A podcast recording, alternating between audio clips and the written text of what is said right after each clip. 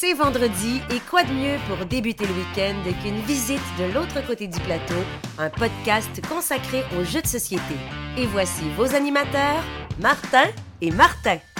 Bonjour tout le monde et bienvenue de l'autre côté du plateau, le podcast francophone de jeux de société. Mon nom est Martin Montreuil de la chaîne YouTube La Société des Jeux. Et pour m'accompagner dans cette quête de découverte ludique, le philosophe Martin Lafrenière de la zone jeux de société. Salut Martin. Bonjour Martin, montre comment vas-tu? Tu es tout en beauté aujourd'hui.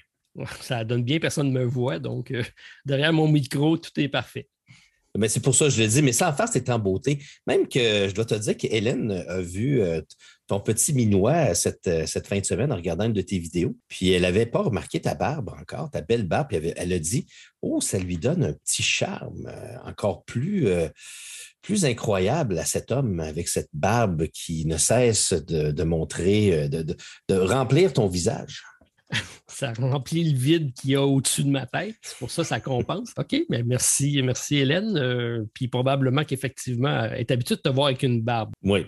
Elle doit apprécier le look, on va dire ça comme ça. Oui, mais c'est drôle parce que, tu sais, les deux Martins ont maintenant une barbe qui se ressemble beaucoup. Bon, oui, j'ai un petit peu plus de cheveux, mais quand même, je m'en viens pas pire aussi dans cette perte de cheveux-là. Mais écoute, est-ce qu'on est là pour parler de produits capillaires, Martin, ou on est là pour parler de jeux de société? On a le droit cette semaine et on est dans notre côté philosophique. Tu as soulevé une question la semaine passée. Qu'est-ce que le jeu de société pour euh, vous? Pourquoi aimez-vous les jeux de société? Et on va aborder l'aspect philosophique de ce qui se passe autour des jeux de société. Philosophie philosophie. Et je ne sais pas si ça a un lien parce que c'est le podcast 40 et euh, d'habitude, oh. à 40 ans, c'est la crise de la quarantaine. On se remet en question. Je, suis curieux, je te lance tout de suite une première question. Est-ce que, est que le jeu de société pour toi a évolué depuis que tu as commencé? Est-ce que ton approche, la façon que tu vois le jeu de société, elle a évolué? Sans me dire euh, où est-ce que tout le cheminement, mais. Tabarnouche, je pensais que tu rentres dans le vif du sujet. Bang! même pas d'introduction cette semaine. Go, on y va direct dedans. J'aime ça. Ah, on fera une grosse conclusion. On fera une grosse conclusion. Écoute, euh, c'est une, une, question incroyable. Euh, il pourrait probablement prendre des années et des années à répondre. Est-ce que, écoute, moi, Martin, au contraire de toi, je pense, puis bon, tu parlais que tu ne veux pas qu'on fasse une historique, mais je pense que pour bien comprendre où on est rendu dans notre réflexion sur les jeux de société, il faut comprendre d'où on vient. Hein. Tu sais que moi, je suis un, enseignant d'univers social spécialisé en histoire, bac en, bac en histoire. Euh, euh, puis, c'est une des premières choses qu'on apprend, c'est que pourquoi est-ce qu'on étudie l'histoire? C'est pour justement apprendre de notre passé, essayer de comprendre notre présent et d'entrevoir un avenir meilleur en changeant justement nos habitudes. Ce que j'ai l'impression que l'humanité tend à oublier un peu. Oui, j'allais dire qu'effectivement, tu pourrais faire une coupe de cours privée à un certain Vladimir. Oh, Seigneur Martin, tu fais de la politique aujourd'hui. J'ai pas, dit, non, non, non, mais c'est bon. Mais oui, tu as raison, mais tu sais, l'idée quand même, c'est un, peu ça. Puis moi, ben, à la base, euh, j'ai toujours été un joueur de jeux vidéo. Donc, le jeu a toujours fait partie de ma vie. Je te dirais, depuis que j'ai l'âge de 6-7 ans, euh, mon père m'a acheté mon, premier euh, Mattel Intellivision, qui était une console de jeux vidéo avec des bonhommes allumettes qui, étaient, qui formaient les personnages. Puis, euh, puis j'ai pas, j'ai jamais été un joueur de jeux de société. Je ne peux pas te dire pourquoi. J'en ai, j'en ai eu quelques-uns, mais c'était tous des jeux très de base. C'est le Connect Four, le, Monopoly, évidemment, mais, mais je n'ai pas eu une famille très joueuse. Euh, donc, ce qui fait en sorte que le jeu de société, pour moi, n'a pas fait partie de ma vie jusqu'à très tard. Donc, tu sais, quand tu parles de l'évolution, moi, je te dirais que c'est une évolution qui serait très contemporaine contemporaine par rapport à ce que je vis présentement. Mais je pense que je suis rentré dans l'âge d'or des jeux de société. Mais toi qui, euh, qui es une personne d'expérience. C'est gentil de dire ça de façon. Merci. d'expérience. Toi, tu as, plus grandi dans le monde des jeux de société, donc tu as sûrement pu voir justement quelle était cette évolution-là. Je te relance la question. OK, tu fais ton ricochet tout en partant, ça va bien. Ben, comme la plupart de toutes les familles québécoises, euh, j'ai vécu dans une famille qui était très joueuse, pas forcément en jeu de société, mais en jeu de cartes. Les cartes ont mm-hmm. toujours fait partie euh, du, folklore québécois. En tout cas, de, moi, des familles que, j'ai connues, c'était fréquent lorsqu'on avait des, rencontres de famille que ça s'assoyait autour d'une table et ça jouait aux cartes.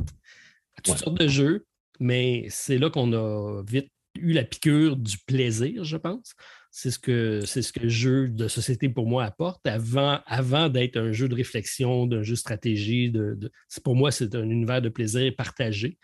Puis ça, c'est toujours ça qui m'a attiré. Effectivement, j'ai rapidement été dans le jeu. Ben, j'étais dans le jeu de rôle en premier, je pense. Ouais. Et rapidement après ça, dans le jeu de société. J'ai, comme toi, décroché à un moment donné quand les jeux vidéo ont pris beaucoup de place. Euh, j'ai fait j'ai eu une passe de jeux vidéo. Euh, et je suis revenu par après aux jeux de société, mais j'avais eu quand même la chance d'avoir des premières versions de vieux jeux de société qui m'intéressaient, que j'ai gardé, puis que j'ai euh, j'ai apprécié, j'ai apprécié retourner et voir l'évolution que le jeu de société avait pris. Parce que c'est assez, phénoménal de ce qui s'est passé. Euh, à partir, donc, c'est souvent Catan qui est cité en exemple où là, on a commencé à moderniser les jeux c'est pas lui qui a été le, premier ou le précurseur, mais c'est lui qui a peut-être atteint le plus grand public.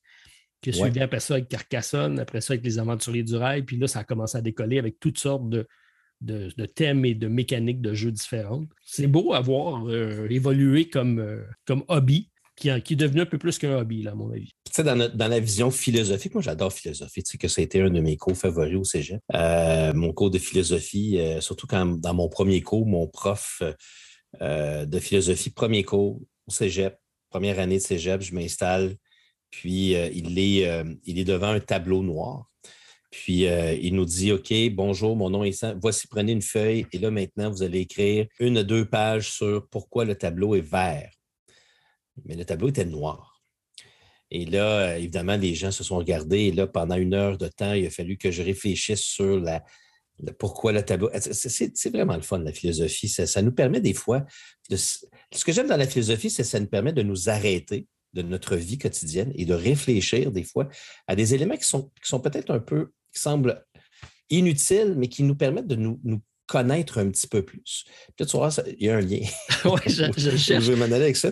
C'est C'est que, tu sais, dans le fond, aujourd'hui, je te dirais que j'ai toujours, je suis toujours dans le monde des jeux vidéo. D'ailleurs, c'est un combat incroyable entre jeux de société jeux vidéo toute ma vie. Martin, Martin c'est perdu d'avance, ça. Là, Arrête ça, des jeux vidéo. Là. Ah non, non, je, non j'ai encore un très grand amour, mais, mais c'est de là l'idée que je trouve que mon amour des deux, c'est ils viennent chercher à peu près le même, la, la, même, le même intérêt de mon côté, puis ce qui fait en sorte que j'ai vraiment pogné très fort sur les jeux de société, c'est que depuis que je suis tout jeune, je me souviens que moi, j'ai jamais tripé sur des jeux comme Mario, des jeux vidéo. Là comme Mario, comme Sonic, qui sont des jeux de plateau. Moi, j'ai toujours été attiré par le narratif. À part le jeu de hockey NHL Hockey de Electronic Arts que j'ai acheté de toute ma jeunesse, à toutes les années, j'avais des papillons dans l'estomac le, jour où ce jeu-là sortait, puis j'allais me le chercher sur la Sega Genesis, qui était la Mega Drive euh, pour nos amis européens. À part ça, le reste, Martin, j'étais très, très intrigué par tous ces jeux narratifs. D'ailleurs, un de mes jeux favoris de ma jeunesse, c'est Mario Golf, parce que tu avais une Mario Golf, parce qu'il y avait une histoire. Ah parce qu'il y avait une histoire à l'intérieur, mais c'est une histoire où il y avait une campagne, il y avait quelque chose de plus que juste jouer au golf. Puis c'est quelque chose qui m'a toujours suivi. D'ailleurs, aujourd'hui, mes jeux vidéo favoris, c'est la série de jeux Uncharted, dont ça semble-t-il qu'il y a un, film qui est sorti, que je vais d'ailleurs voir cette semaine, probablement pour vomir dessus, parce que ceux qui, ont, aiment le jeu, ceux qui n'ont jamais joué aux jeux, vidéo adorent le film. Ceux qui ont, qui ont, comme moi, qui adorent le jeu vidéo, ont détesté le film. En tout cas, je vous en parlerai. Euh, mais Uncharted. c'est dans la prochaine façon que tu vas nous revenir là-dessus. Oui. On va revenir sur nos films favoris, les films qu'on déteste le plus. C'est quelque chose qu'on pourrait parler. Euh, mais Uncharted, Mass Effect, euh, tous ces jeux narratifs là, qui viennent vraiment, vraiment beaucoup me chercher. Puis je pense que mes jeux de société favoris sont ceux qui me font vivre une expérience, mais sur une plus courte durée qu'un jeu vidéo qui peut durer 40-45 heures. Ce qui m'a beaucoup intéressé dans les jeux vidéo, c'est euh, dans les jeux vidéo, c'est ça l'affaire. Il ne faut pas que je me trompe. Dans les jeux de société, c'est justement l'intégration des mécanismes comment ils sont capables de relier le thème avec des mécaniques. Et c'est ça qui m'a fasciné quand j'ai commencé à découvrir le monde des jeux de société, c'est ça. Et, c'est pour ça que moi, j'aime beaucoup plus les jeux thématiques que des jeux qui sont abstraits, parce que je, trouve ça extraordinaire de voir comment ils sont capables de, de, mettre des, thèmes avec des mécanismes de jeu de société. Et c'est ce qui me fait en sorte que Boom Lake, j'aime beaucoup ça, mais j'essaie encore de comprendre pourquoi quand je bouge un, bateau, ça me donne deux sous. OK? Je, il y a des affaires dans même que, je, boque un petit peu. Ça ne m'empêche pas d'apprécier les jeux de société, mais, euh, ce que j'aime beaucoup, c'est ça. C'est vraiment cette découverte-là. tu parles souvent de, design paresseux, dans le sens que des fois, on ne comprend pas trop la logique, puis c'est là qu'on se dit, OK, euh, il a fait ça parce que c'était pour balancer le jeu, mais ça n'a probablement pas beaucoup de lien avec la thématique. Puis c'est là, effectivement, qu'on décroche un peu. Tu as précisé la semaine dernière, quand tu parlais de ton jeu favori que tu attendais, ton, ton, jeu de société euh, que tu espères depuis longtemps, qui est ISS Vanguard, et tu l'avais comparé à Mass Effect dans son, dans son expérience. Puis Mass Effect, effectivement, c'est un gros narratif dans lequel tu incarnes un personnage, puis tu vis une histoire avec lui. C'est un peu ça qu'on retrouve euh, autant dans Sleeping Gods, puis ces jeux-là qu'on cite souvent, qui reste euh, une expérience ludique avant plus, plus une expérience ludique qu'un jeu pratiquement. Oui, oui, c'est drôle parce que Sleeping Gods, je trouve que c'est le jeu qui ressemble le plus à un jeu vidéo. C'est le jeu de société qui ressemble le plus à un jeu vidéo parce qu'il a vraiment décidé d'imiter un, jeu à monde ouvert, de vidéos avec des quêtes à accomplir. Je trouve que c'est celui qui ressemble le plus. Dans le fond, c'est celui qui, pour l'instant, mélange le plus mes deux mondes ensemble. Cet, aspect-là, pour moi, est, important. Mais ça ne veut pas dire que je n'apprécie pas les euros, parce qu'on s'entend que là, euh, je parle, les euros ne sont pas très narratifs, on s'entend. Mais avec le temps, j'ai fini par me découvrir aussi une grande appréciation pour des mécaniques spéciales comme les placements d'ouvriers, gestion de ressources. J'adore ça, gérer des ressources. Parce que j'aimerais ça avoir beaucoup, beaucoup, beaucoup d'argent, puis gérer beaucoup d'argent, mais j'aime ça, moi, aller chercher euh, du bois, du blé, puis euh, des bleuets, puis après ça, prendre ça, puis racheter des affaires, construire ma petite, euh, ma petite bourgade avec ce que, ce que je ramasse. Ce que Boone Lake nous permet de faire aussi avec la. Moi, j'aime beaucoup les phases d'income sais, les fameuses phases où tu te ramasses plein de ressources là, dans une seule shot. Là, puis là, tu as plein d'affaires devant toi, puis là, tu regardes toutes les possibilités. Puis après ça, tu réfléchis. Ça m'a permis justement de découvrir ces types de mécanismes qui sont différents, qui ne sont pas nécessairement narratifs, mais qui me permettent d'apprécier les mécaniques de, jeux de société. Oui, parce qu'effectivement, il y a des jeux qui, parce qu'on parlait tantôt de, jeux vidéo qui s'en vont vers le jeu de plateau, mais qui ne sont pas forcément un narratif. Euh, je viens de, de, finir une partie de ETIA mm-hmm. euh, qui est carrément calqué sur un jeu vidéo. C'est une exploration de fantasy dans lequel tu as un personnage, tu vas aller trouver, tu vas aller forger des armes, tu vas aller mettre des, gemmes que tu vas mettre dessus. c'est des, des mécaniques qu'on voit souvent dans ces types de jeux fantasy-là, mais ça fonctionne super bien sur un jeu de plateau. Puis c'est pas un jeu narratif pour autant. Mais pour moi, je suis capable d'apprécier parce que je, je vois une histoire se développer devant moi. Je n'ai pas besoin de me faire raconter nécessairement euh, euh, par écrit. Mais quand le mm-hmm. jeu développe quelque chose, te fait vivre une expérience, c'est là que j'aime beaucoup. Comme le septième continent où je vis une expérience. Voilà, tu viens de dire le mot septième continent. Pourquoi j'ai tellement apprécié ce jeu-là? C'est parce que vraiment, c'est le jeu qui me fait le plus vivre l'expérience de je suis en mode survie, je fais des découvertes, je me promène, à chaque fois que je retourne une carte, c'était une expérience incroyable de découverte. je pense que c'est ça le mot qui vient, moi, qui me représente le plus, Martin. Hein. c'est le concept de découverte dans un jeu de société. J'aime tellement ça quand j'ouvre un livret d'instruction, je lis et que j'apprends à découvrir un jeu, comment ça fonctionne, comment, comment telle règle va faire en sorte que ça.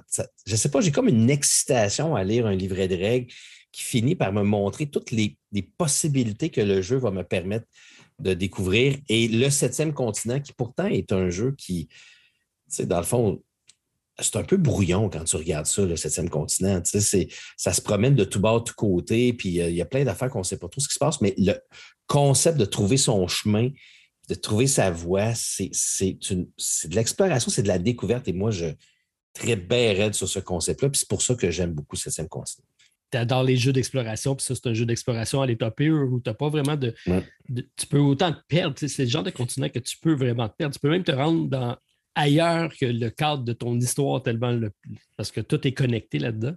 tu peux aller rencontrer une quête qui n'est même pas la tienne, mais tu es rendu dans l'autre aventure plus loin si tu as vraiment perdu ta route.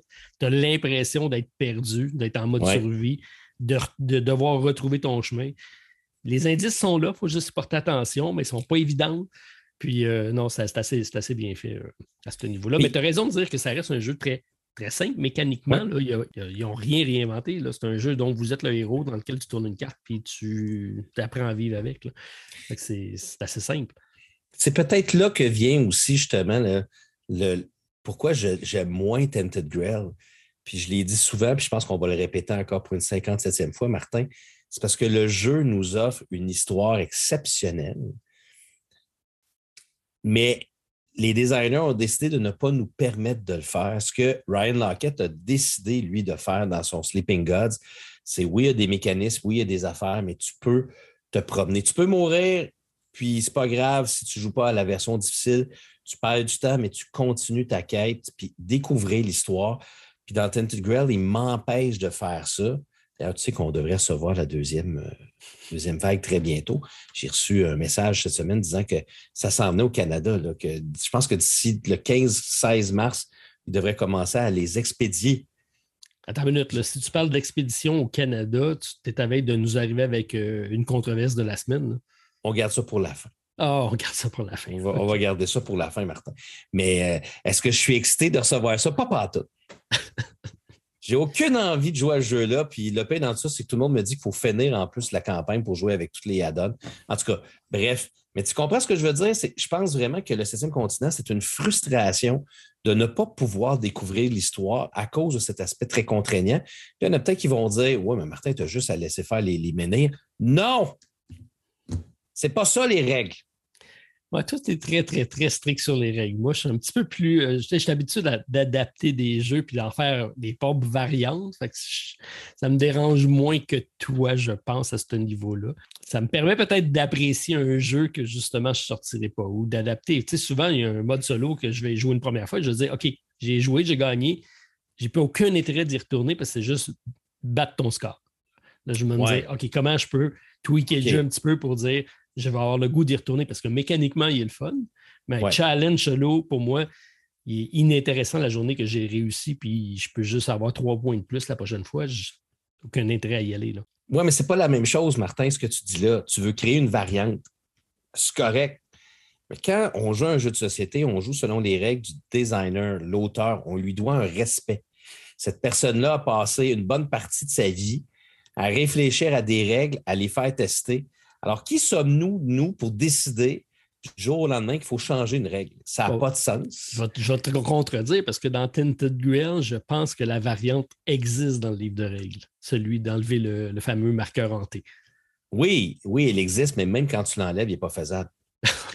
À cause des ménages. Non, mais c'est vrai, mais Stéphane, c'est ça qu'il m'a dit. Il a essayé, lui, il a enlevé le marqueur hanté. Puis euh, le marqueur hanté qui met une limite là, quand on, perd de la vie, ça, nous ça nous fait baisser le maximum de, d'énergie, je pense. Je ne sais plus comment ça s'appelle dans le jeu, tellement ça fait longtemps que j'ai joué. Euh, puis il m'a dit c'est pas, pas plus faisable parce que les ménés, même si il reste qu'ils descendent pareil. À un moment donné, tu n'as plus de temps. c'est, un jeu qui ne pardonne pas beaucoup. C'est ça. Mais l'histoire, elle est vraiment très bonne dans Tented Grail, de ce que j'ai vu. Ce qu'on m'a donné la chance. Je pense que tout le monde aime les jeux. Ça, je pense que je suis convaincu de ça. Tout le monde, on va aller dans le plus sens plus large. Tout le monde aime les jeux. Pas, forcément tout le monde aime les jeux de société, mais tout le monde aime les jeux. Tout le monde aime jouer. Oui. Ça fait partie de la, nature même de l'homme. Dès qu'ils sont enfants, la première chose que les enfants font, ils jouent. Ils apprennent en jouant. Tout à fait. Les jeux de société, d'après moi, tout le monde est capable d'aimer les jeux de société. C'est juste que c'est pas tout le monde qui ont trouvé leur jeu faut que tu trouves le jeu qui te fait vibrer, le jeu pour lequel tu vas accrocher, puis que tu vas, tu vas dire Ah, celui-là, tu vois, je l'ai aimé. Puis beaucoup partent avec des idées préconçues. J'ai pas aimé ça parce que ça a été trop long la dernière fois. Ça a été, ils ont des mauvaises expériences en tête, puis là, ils se bloquent en disant, nous, on en a beaucoup là, au Randolph qui arrive là la première fois, puis qui tu as 4-5 personnes autour de la table, 8, 10. Puis il y en a toujours un dans la gang qui dit Ah non, moi, j'aime pas ça. OK, qu'est-ce que tu n'aimes pas? Non, non, j'aime pas ça, de société. OK, mais explique. Puis à force d'expliquer, puis quand tu t'aperçois que tu choisis ton jeu en conséquence de la personne la plus faible du groupe et que tu t'adaptes à ce niveau-là, tout le monde a du plaisir après ça, puis lui est capable d'aller un peu plus loin. C'est assez difficile à faire, mais je pense qu'on est assez joueur de nature pour être capable de, casser cette barrière-là puis d'aller trouver c'est quoi ton jeu de société pour lequel il va te faire rentrer dans ce hobby-là puis que tu vas être capable d'aller plus loin. C'est pas tout le monde. Regarde ton ami, il y a un jeu qui joue, ton comptable, il a du plaisir à celui-là puis il ne veut pas aller plus loin. Oui. Je suis sûr que c'est parce qu'il n'a pas vu, il n'a pas trouvé le bon fit et il serait capable d'y aller. Moi, je suis d'accord avec toi, c'est beau ce que tu as dit. C'est une belle philosophie. Tout le monde aime jouer. Je pense qu'il n'y a pas personne euh, qui n'aiment pas le concept de jouer à quelque chose, euh, que ce soit jeu de cartes, jeu, euh, sais, jouer, s'installer pour jouer. Sauf que, comme mon ami, je pense que c'est pas tout le monde qui a la même version de combien de temps je dois m'installer pour apprendre des règles pour jouer à un jeu. Mon ami, mon ami Eric, que je dis salut parce qu'il n'écoute pas le podcast. On va dire salut pareil. On va dire salut à, Go, dis tout salut à Eric. un, deux, trois, go. Salut, Eric. On t'adore. Euh, mon ami Eric, lui, moi, je pense qu'à l'intérieur de lui, Martin, c'est une personne qui aimerait énormément les jeux de société auxquels je joue. Sûr et certain. Mais lui, il a un TDAH en, partant, donc il, il, a un trouble d'hyperactivité qui est, euh, qui est diagnostiqué. Il, y a, un médicament. Donc, lui, s'installer, s'asseoir pour apprendre des règles, si ça prend plus que quatre minutes, il n'est pas capable. Il n'est pas capable.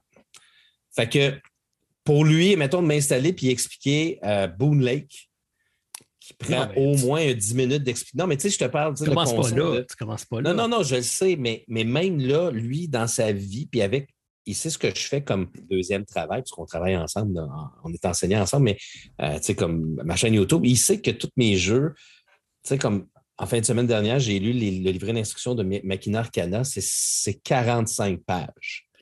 lui, là, dans sa tête, c'est ça les jeux de société que moi j'aime. Alors, il n'y a aucune envie de s'installer pour attendre des explications qui vont durer plus que cinq minutes. je pense qu'il y en a beaucoup que c'est c'est une, barrière à l'entrée qui est très forte dans notre domaine. Puis comme tu as raison, le but, c'est de trouver un petit quelque chose pour les amener juste un petit peu plus loin, un petit peu plus loin, un petit peu plus loin pour euh, les, habituer tranquillement pour vite à des jeux plus complexes. Autant ces petits acquis-là sont durs à faire, qui, on peut les amener tranquillement vers d'autres choses puis les faire évoluer.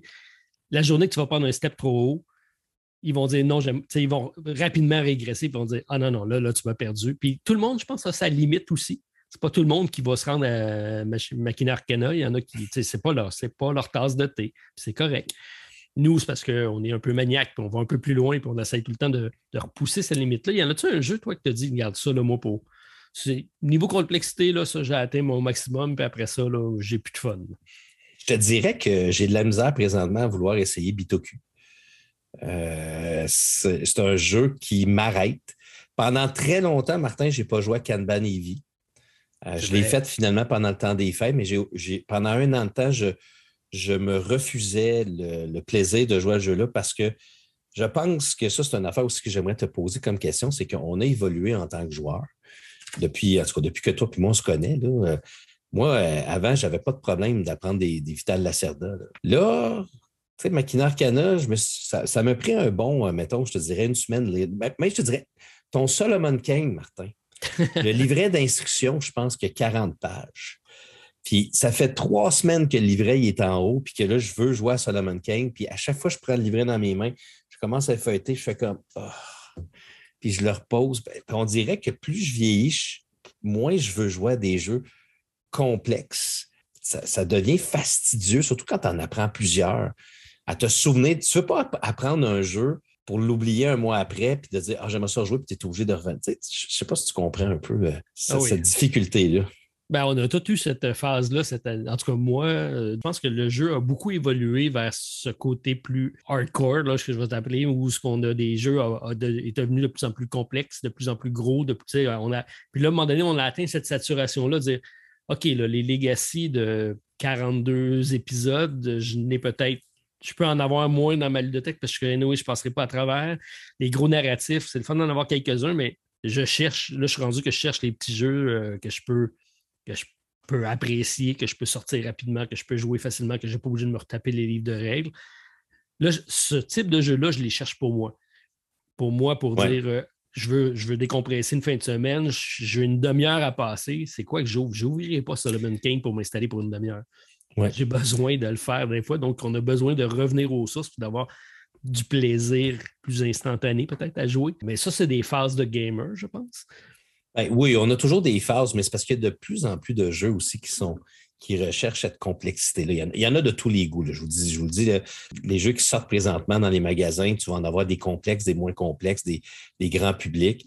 Euh, mais c'est sûr que les, sais, un jeu comme par exemple, justement, Vital Lacerda, quand j'ai fini par m'installer pour apprendre Kanban Eevee, j'ai eu un fun incroyable à jouer à ce jeu-là, puis j'ai vraiment vu et j'ai vraiment tripé à voir l'intelligence de l'auteur, Vital Lacerda, dans la, dans la construction de son design. C'est ce qui m'a fait apprécier beaucoup ce jeu-là. Mais là, Martin, j'ai joué pour la dernière fois, je pense au mois de décembre. Puis là, ben, je te dirais que je, je, dirais que je pense que j'ai oublié une partie des règles. Fait que là, si je veux rejouer, maintenant, si toi puis moi, on voulait rejouer, c'est sûr que ça me reviendrait plus vite parce que j'ai déjà joué. Puis j'ai mes vidéos qui existent. Au moins, je pourrais dire que je peux regarder mes vidéos. C'est ce que je fais d'ailleurs souvent quand je veux rejouer à des vieux jeux. Je regarde mes vidéos, des vidéos de d'autres personnes. Moi aussi, c'est ce que je fais. J'écoute les tirs puis je joue avec toi. bon, au moins, je sers à quelque chose, c'est le fun. Mais, euh, mais ça fait partie aussi, je pense, du style de gamer qu'on évolue. Toi, Martin, t'es passé de quel type?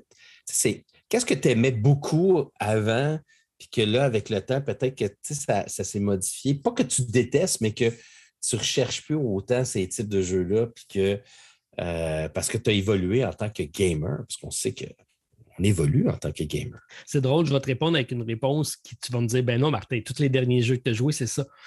Parce que j'ai eu une saturation, j'ai joué beaucoup à des jeux de type risque euh, au début de ma carrière, ou est-ce que c'était des jeux de, de majorité de confrontation, de guerre, d'affrontement. Euh, il y en a eu euh, Lies, ces choses-là. C'était quand même du gros costaud à l'époque. Puis ça, c'est quelque chose que j'en ai, eu comme trop. Puis j'ai dit, OK, ça, ça m'intéresse moins. Puis tu vois, les dernières expériences de jeu, effectivement, je suis revenu, mais j'ai aimé voir qui ont adapté cette façon de faire-là, qui n'est plus, c'est plus la même chose, ça a comme évolué. Tout, tout évolue, même, le, même ce concept-là, qui est une majorité, un contrôle de territoire, a, quand même évolué vers des mécaniques qui vont permettre de le faire autrement. Jaillit les jeux d'élimination de joueurs. Ça, je trouve ça. Euh, ben, je pense qu'on n'est plus là non plus. Euh, il y a des affaires comme ça que j'ai rayées de ma liste que je me dis, OK, on peut-tu avoir le moyen de tout le monde avoir du plaisir à jouer? C'est sûr que ça, ça a évolué. Le coopératif, je n'en faisais pas avant. J'ai appris à l'apprécier et à le découvrir. Mais encore là, ce n'est pas tous les jeux qui s'y prêtent bien. Ce n'est pas tous les groupes de joueurs qui s'y prêtent bien non plus. Non plus. C'est euh, ça. je pense qu'il faut adapter ça avec qui on joue, la façon qu'on joue. Donc, euh, ça, ça change beaucoup. Ça change beaucoup. Puis ça change même, je te dirais, dans, mon, dans ma propre année. Oh, on a des phases. C'est ça, je fais des jeux solo à un moment donné, puis là, non, ça me tente d'avoir du monde. Là, Stéphane est recommencé à venir régulièrement à la maison. Ludovic était là euh, aujourd'hui, puis là, j'ai le goût de revoir du monde parce qu'on était longtemps sans voir de personne. Je pense que là, mm-hmm. c'est normal que les jeux solo, on veut mettre un peu de ça de côté pour euh, passer à, la sociabilisation du jeu, parce que c'est des jeux de société. Hein. Ça, ça, fait partie de l'équation pour moi.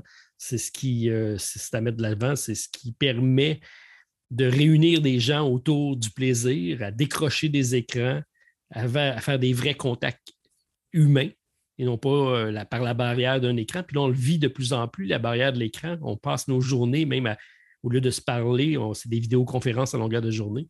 Mm-hmm. Donc, c'est encore de plus en plus d'actualité, le jeu de société, pour reconnecter. Ça sert à ça tellement content de ne plus enseigner en ligne, Martin. Moi, de mon côté, c'est quelque chose que je, ça devait être l'enfer, Martin. C'est pas les meilleures expériences euh, professionnelles de ma vie, de ne pas savoir qui, t'écoute, qui, qui t'écoute pas.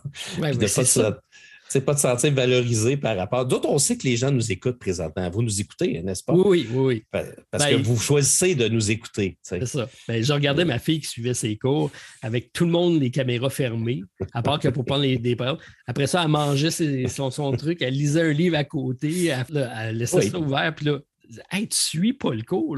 C'est impossible que tu, sois attentif à ce qui se passe. Là. que ça devait faire des. quelque chose de particulier. Ben, c'est drôle parce que fait, on parle de tout aujourd'hui, Martin. Je parlais avec un de mes élèves, justement, qui, euh, aujourd'hui, puis euh, je le regardais, puis c'est un élève qui a beaucoup de potentiel, mais qui ne réussit pas bien. Puis je lui ai posé la question. J'ai dit, pour, j'ai dit, je sais que tu es capable de réussir. Je, je le vois, tu es, allumé, tu es, quelqu'un qui me pose beaucoup de questions, mais tu ne réussis pas. C'est quoi que s'est passé? Puis il me l'a dit, mais il dit, tu sais, la COVID, les, cours en ligne, ça ne m'a pas aidé. Puis ça m'a, ça m'a démotivé de l'école. Puis depuis ce temps-là, il dit, il y a de la misère à remonter la pente. Fait que c'est, je comprends nos élèves ont eu de la difficulté aussi. c'est pour ça que je trouve que c'est important que tu dises que la, déconnexion, le, fait de passer justement des jeux vidéo aux jeux de société, pour moi, c'est quelque chose qui, que je trouve important pour moi personnellement, de pas seulement être toujours connecté devant un écran. C'est pour ça que j'aime les jeux solo. Puis euh, il y en a beaucoup qui disent Ah, euh, je suis tanné de jouer en solo. Tu, sais, tu, viens de le dire, on, c'est le fun de retrouver des, du monde pour jouer. Puis je suis d'accord parce que moi, David, euh, David Couture, le professeur Bargame, il est venu chez moi en fin de semaine. Ça oh! faisait longtemps que je ne l'avais pas vu. Puis on a joué ensemble. D'ailleurs. On le salue beaucoup. On a allô, puis on a joué avec Hélène. On a joué une partie à trois joueurs de Boone Lake. On a eu du fun. Euh, ça a été une belle journée. On a parlé, on a jasé tout en jouant à des jeux de société. C'est super agréable. C'est là tout le fun. Mais j'aime encore les jeux solo parce que j'ai découvert à apprécier le jeu de société dans sa pureté. tu comprends-tu? Moi, ça va au-delà de juste jouer avec des gens. Oui, j'aime ça, puis je continue à aimer ça, mais moi, découvrir un jeu de société, pouvoir m'installer sur ma table et de, jouer avec des, mécanismes de jeu, d'apprendre le fonctionnement d'un jeu avec des gens qui ont réfléchi à un solo, pour moi, ça me ça vient beaucoup me chercher et j'aime autant jouer en solo à un jeu de société qu'à un jeu vidéo, si le jeu y est bien fait, évidemment. Je pense que le jeu de société, pour moi, en tout cas, en solo, vient plus chercher mon côté intellectuel, je mhm. vais plus prendre le temps de réfléchir, d'optimiser mon mouvement, de regarder c'était quoi la pensée derrière cette stratégie-là, de penser à long terme dans une partie. Parce que je me. Bon, je le fais quand même quand on joue à plusieurs joueurs, mais tu ne peux pas te permettre de cette même latitude-là. En solo, je me le permets un peu plus. Euh, puis définitivement, par rapport à un jeu, de un jeu vidéo, pour moi, qui est, qui est soit une histoire narrative que je vis, ou soit mhm. un jeu de, de réflexe pour lequel je suis plus rendu bon parce que c'est rendu trop vite. Pour ça que je dis que le jeu de société, pour moi, me stimule plus intellectuellement qu'un jeu vidéo. Le jeu vidéo va me divertir, le jeu de société va me stimuler. Ah, c'est bien dit, ça, Martin. C'est beau quand même. Parce que, parce que tu sais, moi, je continue de dire, les jeux vidéo, ça va, ça va toujours être mon premier amour euh, ludique de jeu. Là, euh. puis encore aujourd'hui, j'ai toujours du plaisir à, à découvrir. Mais moi, ça me prend une histoire. Puis c'est là que je me rends compte que euh, c'est ce, qui me, ce qui me représente comme, comme personne. Mais, mais, mais moi, j'ai une question très importante pour toi, Martin. Qu'est-ce que tu aimes dans le jeu de société, toi? Hmm. Ça, c'est large comme question, ça. Ah, mais. C'est large comme question. C'est le sujet de notre épisode. oui, je le sais. Pour moi, c'est un instrument, le jeu de société. Être prétexte, bon, je reviens souvent au plaisir. Pour moi, c'est primordial. puis je l'ai toujours dit. Quand j'ai fait euh, ma croisière du Capitaine Meeple, j'ai croisé plein de monde euh, à l'autre bout de, autour de la Méditerranée. On, on, jouait avec les gens. Puis les gens analysaient beaucoup leur partie. Ah, c'était beaucoup analytique. Puis je leur disais As-tu eu du fun? As-tu eu du plaisir? Et c'est ce que je cherche avant tout, c'est que c'est de créer ces moments-là. Donc, c'est un instrument qui crée des moments propices au plaisir, au bonheur. Puis ça, pour moi, c'est ce qui prime avant tout, d'avoir euh, ce, plaisir-là et de pouvoir le partager. Donc, euh, l'aspect social du jeu est important, autant que je suis capable aussi de, l'apprécier tout comme toi là, en solo. Puis bon, on, on se connaît mutuellement. Là. On a mis ça beaucoup de l'avant dans nos deux chaînes. Moi en créant des variantes et toi en, jouant à peu près à tout ce qui, se joue en solo. Tout à fait. Oui, ça, ça me stimule intellectuellement parce que pour moi, c'est. Bon, j'aime beaucoup les puzzles. Tous les jeux qui sont euh, pour lesquels je dois débarrer des clés. Un, de les trouver, de trouver la solution, puis de trouver comment sortir de là euh, soit vivant, soit avec de plus de points, soit avec peu importe la manière que tu vas me le présenter. Mais pour moi, ça, c'est, je trouve ça très, très stimulant. j'aime tous les sortes de jeux. J'aime explorer des nouvelles affaires. J'aime ça aller, aller plus loin. Puis là, présentement, on en a tellement joué, toi et moi. Ce que j'aime, c'est quand j'ouvre un, livre de règles, je le lis, puis là, je dis Ah, il a pensé à ça, lui. Ouais, il, ben a oui. été plus loin, il, il, amène quelque chose d'autre. Là, je dis, OK, ah, ça, ça doit être bon, il faut que je l'essaye. Parce qu'on en a tellement vu, à un moment donné, tu te dis, OK, ça, c'est comme tel autre jeu, ou ça, c'est deux, trois jeux euh, plugués ensemble. C'est difficile d'être au même type, émerveillé. Tu sais, les premières années, j'étais émerveillé devant tout ce que j'ouvrais. Ah, oui, c'est vrai. Là, c'est de moins en moins fréquent, mais ça arrive encore, c'est ça la beauté. Encore, ça peut arriver. J'ai l'impression qu'on est des professionnels du jeu de société parce qu'on en voit tellement, on en joue tellement qu'à un moment donné, on, on finit par reconnaître tout de suite les nouveautés quand on les voit dans un livret d'instruction. Dès le, dès le début, tu es capable de voir, de dire Ah, OK, ça c'est cool. Ah, ça, j'ai jamais vu ça. comme dans Boone Lake, Hélène, la première chose qu'elle a dit dans Boone Lake, c'est Ah, le, le concept d'aller chercher une action sur une, genre de piste, l'amener en dessous puis de leur glisser. Elle dit Ah, ça, c'est. Sa première chose, c'est le fun. C'est comme quelque chose qu'on ne voit pas souvent. c'est des, des, fois des petites utilités comme ça qui rendent un jeu qui est quand même pas si plus différent que les autres, mais qui, qui rajoute un petit élément de fun qu'on a à découvrir. Et euh, c'est ce qui nous fait apprécier aussi l'importance des livrets d'instruction, de l'écriture des livrets d'instruction. C'est surtout les zones grises hein, qui, euh, qu'on aime. En tout cas, moi, j'aime pas ça quand c'est ça. Des fois, je la lis, puis là, je, le regarde, puis là, je, je regarde Stéphane, je dis OK, toi, je, je, te regarde, là, tu viens de comprendre avec la même phrase l'inverse de ce que moi je comprends. Puis dans les deux cas, on a raison. Donc là, on se dit, OK, bon, on se retourne vers le fac euh, sur Internet. Ça, c'est dur. Euh, c'est un art écrire un livre de, de règles. C'est pas évident. Puis, tu sais, ces temps-ci, j'ai eu des frustrations. Là. Euh, à Tabanouti, ça a été une de mes plus grandes frustrations de la dernière année. Un livret tellement mal fait. Euh, Makina Martin, c'est très, très mauvais la manière que le livret est inscrit. Puis pourquoi c'est mauvais? Les icônes je ne sais pas des fois à quoi ils pensent quand ils font des icônes, mais c'est là aussi que tu vois toute la subtilité du design graphique. Des icônes, des icônes. C'est quel jeu j'ai joué dernièrement puis que j'ai vu que tout était écrit? Ah, c'est le. J'ai euh, reçu le jeu euh, Stardew Valley, qui est comme, qui est comme la folie présentement dans le monde du jeu de société. Je ne sais pas si tu as entendu parler de ce jeu-là, Martin. brièvement, mais euh, je n'ai pas été plus loin là-dessus. Mais tu, Stardew Valley, c'est un jeu, un jeu vidéo à la base. Euh, c'est un jeu de, de, ferme et d'amitié, coopératif, euh, où le but, c'est tout simplement d'accomplir des missions, mais ensemble. Et moi, ce que je trouve super beau dans ce jeu-là, c'est qu'il faut que tu te fasses des amis. Puis quand tu te fais des amis, ta ressource que tu ramasses, c'est des cœurs. Tu ne peux pas tu avoir plus beau que ça. Mais où je veux en venir, c'est que sur le plateau, ils ont, écrit, c'est comme dans Nemo's War, ils ont écrit une partie des règles sur le plateau, ce qui fait que quand tu arrives, tu dis Ah oui, c'est quoi? Tu regardes sur le plateau, c'est écrit. Tu n'as pas besoin de retourner dans les règles. juste d'avoir pensé à mettre des petits éléments comme ça, des, éléments graphiques. C'est un peu comme dans la poursuite du bonheur, dans le fond. La poursuite du bonheur. Ça te dit rien, le jeu? Ben oui, tu as déjà euh, joué.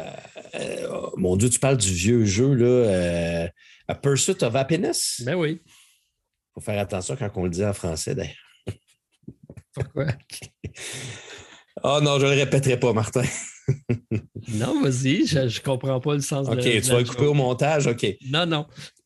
OK, The Pursuit of Happiness. OK, OK. C'est comme okay. au cul, ça. OK, bon. oui, c'est ça. Mais euh, qu'est-ce que tu veux dire, ça? Parce que me semble qu'il n'y a pas d'icône sur le, sur le board, celui-là. Ben, ça fonctionnait avec des icônes de bonheur, puis de, ben, de ouais. puis de petits cœurs, puis de. OK, tu parles, OK, tu parles le plateau était designé en conséquence, là. Mais comme Happy City, qui est en nomination aussi, qui est une construction de la ville du bonheur. C'est des thématiques qui plaisent. Euh, c'est correct. On a besoin de ça aussi. Ça n'a pas besoin toujours d'être des jeux de guerre. Présentement, on en a assez. Oui, oui, ben oui.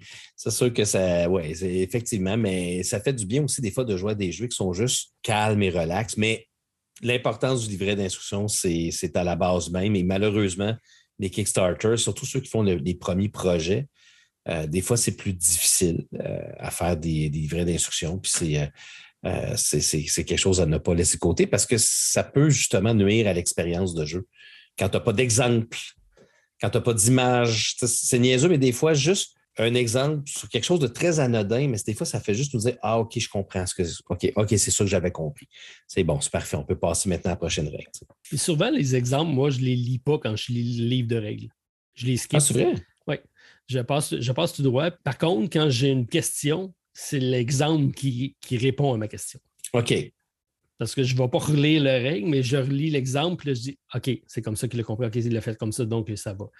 que, souvent, ça me permet de me confirmer ce que j'ai compris, si c'est confirmé ou pas. Mais c'est toujours utile, euh, les exemples, c'est sûr et certain. As parlé de livres de règles bien faits ou pas bien. Tu sais, il y a une structure à, faire là-dessus. Je viens de jouer à UTIA, comme je t'ai dit. Puis le livre de règles, il est bien fait, mais il n'est pas structuré d'une façon logique. Dans le sens que tu as, la mise en place, tu as les actions, puis après ça, tu as le scoring, D'habitude, quand tu as fini le scoring, ton livre de règles est fini. Après ça, tu as ton, variante solo. Après ça, tu as des, des index, des trucs comme ça. Mm-hmm. Mais là, lui, tu as de l'information qui suit. Tu as un autre 10 pages après ça. là, je ne sais jamais si je vais le chercher dans la partie avant qui m'explique le jeu ou dans la partie après. En tout cas, bref, je cherche souvent. C'est euh, pas qu'il est mal fait, c'est juste qu'il n'est pas logique. Pour moi, il ne suit pas une logique que je suis habitué de voir dans les, euh, dans les livres de règles. Moi, je me souviens pas. Euh, j'avais justement trouvé que Utia était quand même pas si pire comme, comme livret, mais Utia, c'est l'exemple parfait d'un jeu qui a de l'air compliqué, mais qui ne l'est pas. Une fois que tu as fini par t'installer, jouer, puis tu t'apprends les tuiles, ça devient euh, relativement simple la façon de. Il faut que tu lises le livret pareil. tu ne peux pas t'installer puis jouer sans avoir lu le livret, mais il y en a beaucoup de jeux des fois qui ont l'air plus complexes que ce qu'ils sont. Puis euh, ça peut des fois empêcher certaines personnes justement à y, jouer parce qu'ils se disent Ah, regarde, la boîte est énorme, ça va être super, ça va être trop compliqué, oublie ça. Je ne jouerai pas à ça. Puis dans le fond, c'est pas si pire que ça. Si ça peut te consoler, c'est exactement le cas de Solomon King. C'est un jeu hyper facile. oui. mais il faut quand même que je lise 50 pages. C'est ça qui m'arrête. Honnêtement, c'est vraiment ça qui m'arrête parce que tout le monde me dit Tu vas aimer ça, Martin, c'est super bon. Sincèrement, c'est pas compliqué. C'est vraiment pas compliqué comme jeu. Puis écoute, j'ai le livret d'instruction. Il n'y a personne qui va, mais il est là. je, je, l'ai à côté de moi. Là, puis j'arrête pas de regarder combien 50. Il y a 50 pages. C'est parce que c'est 50 pages à double colonne. puis là, la petite écriture. La petite écriture, mais. il y a plein d'exemples. Il y a plein d'exemples. je vais aimer ça. Mais j'ai hâte de l'essayer d'ailleurs, parce que un moment donné, il faudra que je te le ramène.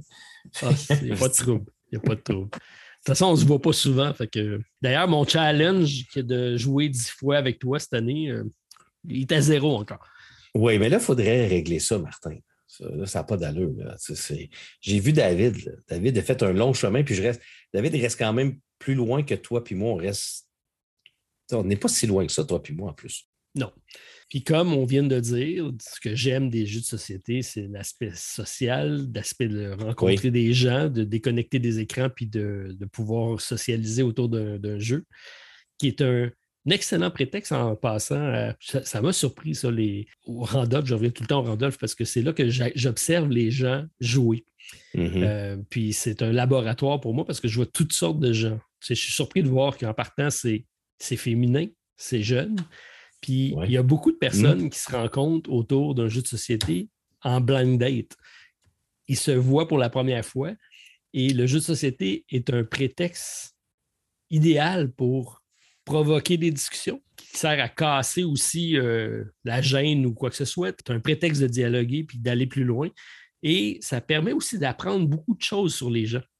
Parce que souvent, le vrai comportement va sortir en jouant. Ouais. À force de jouer, tu vas dire OK, cette personne-là est impatiente, est rapide, est analytique. ça vient plus fort que nous autres. Quand tu embarques dans le jeu, tu peux difficilement cacher ta vraie nature. D'ailleurs, j'aurais probablement découvert que ma blonde Hélène, qui va écouter euh, d'ailleurs, alors salut, mon amour, je t'aime.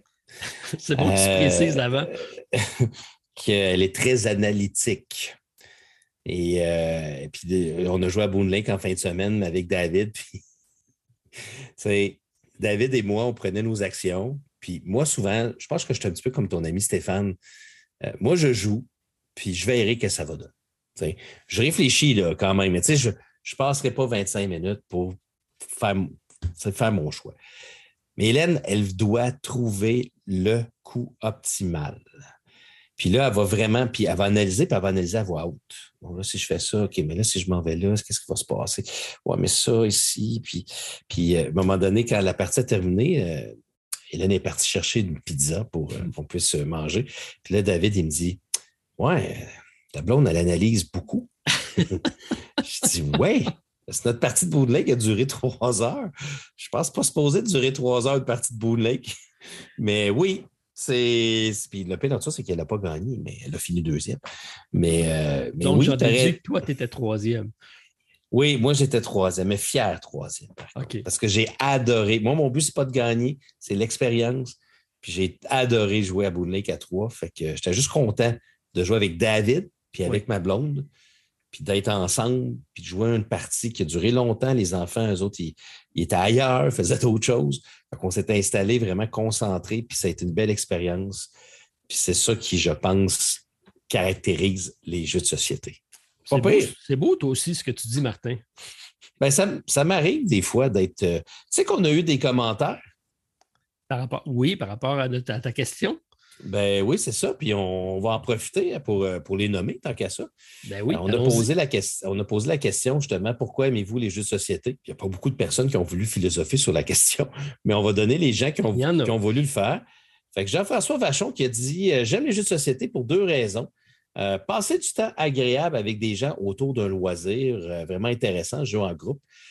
et aussi pour avoir un passe-temps personnel que j'adore et qui me fait décrocher des écrans jeux vidéo, émissions, films, autres, comme le jeu en solo. Donc, finalement, Jean-François est d'accord avec ce qu'on a dit pas mal tantôt.